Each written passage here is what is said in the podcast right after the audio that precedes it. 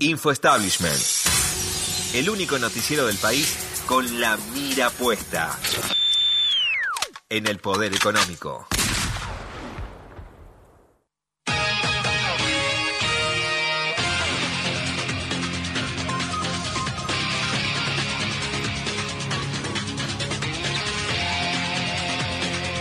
Auspicia este segmento del programa. Grabo Construcciones, la única empresa de la patria contratista que no figura en los cuadernos. Gloria, Grabo Construcciones, te arma un ejército de pobres con bolsones de comida, se junta con más, habla por teléfono con el Papa, almuerza con Stanley, defiende a Cristina y condena la corrupción. Grabo Construcciones, una firma que no comete a nadie, pero se sienta con todos.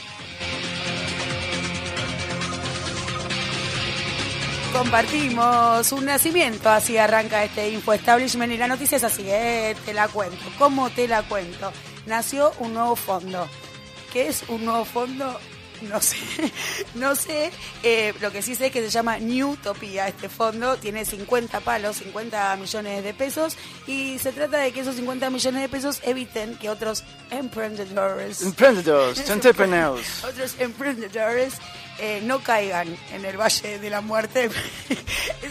la noticia literal es como te la estoy leyendo. Y todavía hay más. Este fondo, que no sé muy bien qué es, que tiene 50 millones para que los emprendedores no caigan en el Valle de la Muerte, está liderado por un exfuncionario del macrismo, él es Jorge Aguado, fue secretario de Ciencia, Tecnología e Innovación de la Nación, responsable del desarrollo de startups provenientes de innovación y desarrollo, y también dirección y director general de tecnología educativa en Cava. A ver, los hijos son responsables por los padres, pero la estirpe media criminal de los Aguados se remonta al año 1978, cuando el padre de Jorge Aguado era presidente de Confederaciones Rurales Argentinas. Siempre terminamos en CRAN, Carvab y también eh, ocupó un cargo en el Ministerio de Agricultura durante la última dictadura cívico-militar. Ahí viene el fondo.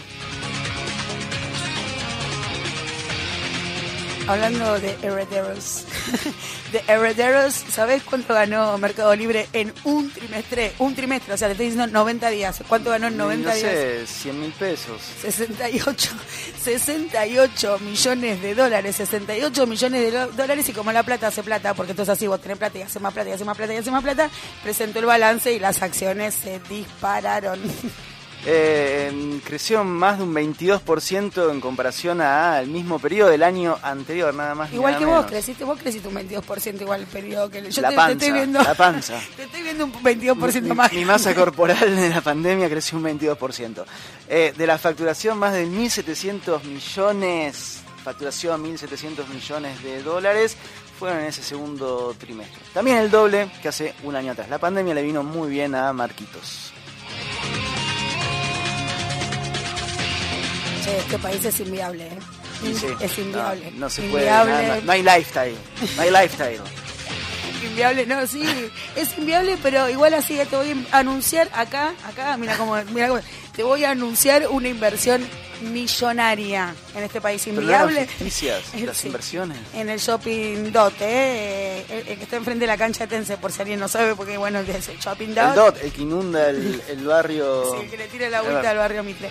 ¿Sabes qué? 3.000 metros cuadrados justamente para hacer esto. Un lifestyle center. ¿Qué es un li- lifestyle No center? sé, pero allá voy, ya me, me alquilo una oficina. ya